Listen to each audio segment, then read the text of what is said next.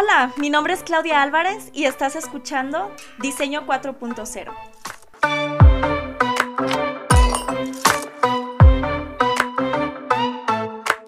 Si eres diseñador industrial y estudiaste en México, probablemente diseñas muebles, joyería, cerámica o estás en la industria metalúrgica. Creo que una gran parte de nosotros estamos en estas industrias porque en el mercado mexicano existe una demanda por tales productos y nos pagan por hacerlo. Además, es lo que aprendimos a diseñar desde la universidad y de manera automática disfrutamos diseñarlos. Es nuestra zona segura.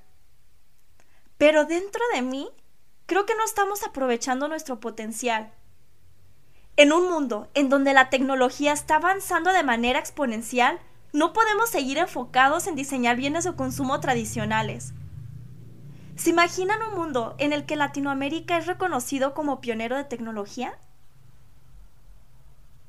Quizá te ha pasado algo similar. Tienes curiosidad por este tema, pero no sabes por dónde iniciar ni cuáles son los alcances del diseño en esta nueva industria. Me convenzco a mí misma de que somos importantes en el desarrollo tecnológico, pues nosotros como diseñadores entendemos que podemos ayudar a que un producto o servicio sea más accesible y que somos buenos en mejorar la experiencia de las personas. En teoría. Pero en la práctica, la verdad, no sabemos qué hacer. Y tengo dudas sobre qué tanto realmente conocemos de nuestra disciplina. Siendo que gran parte del trabajo del diseñador, por ejemplo en Guadalajara, es como dibujante, control de calidad, en líneas de producción y los que más se acercan al mundo de la tecnología diseñan interfaz de usuario o estamos en temas de emprendimiento.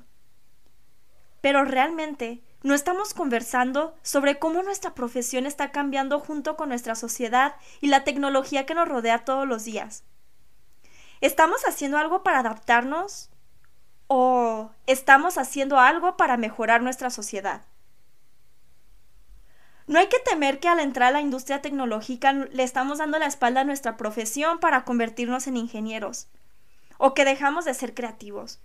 Involucrarse en el desarrollo tecnológico no es tan fácil como despertar un día y empezar a desarrollar productos del futuro. Es como cuando doblas madera. Si la pones en un escantillón en seco, esperando a que se curve de inmediato, se va a astillar. Necesitamos humedecerla un poco primero y prensarla por algunos días hasta que se adapte a la nueva forma. Y claro, que a pesar de su nueva forma la madera seguirá siendo madera, así como el diseñador seguirá siendo diseñador. Sí creo que el mundo de la tecnología necesita de nosotros, pero no sé cómo podemos preparar terreno para involucrarnos en esta industria. En este punto de mi trayectoria como diseñadora, tengo más preguntas que respuestas y decidí iniciar este podcast como una manera de documentar mi viaje por descubrir esas respuestas. Mi inquietud principal es conocer cómo el diseñador latinoamericano puede involucrarse en el desarrollo tecnológico. En esta búsqueda de respuestas, tengo previstas tres temporadas. La primera va vinculada con nuestra forma de pensar. Estaremos conversando con diseñadores sobre Futures Thinking y diseño especulativo. La segunda temporada será sobre algo que podría ocasionar miedo, la inteligencia artificial y el diseño. Y la tercera temporada es sobre temas éticos en el diseño y la tecnología. Me gustaría volver a hacerte la pregunta del inicio. ¿Cómo te imaginas que sería Latinoamérica si fuera pionero de tecnología? ¿Crees que necesita de nosotros?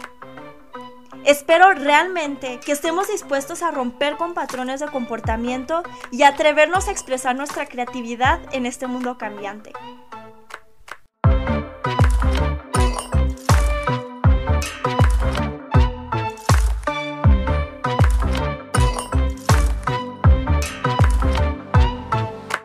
Me encantaría escuchar qué es lo que pasa por tu mente. Puedes escribirme en Facebook e Instagram en asi.design y en LinkedIn como Claudia Yasmín Álvarez Hernández. O también puedes compartir tu audio en el link que dejaré en la descripción. Agradezco muchísimo el tiempo que te has tomado para escuchar este episodio. Te espero la próxima semana en el siguiente.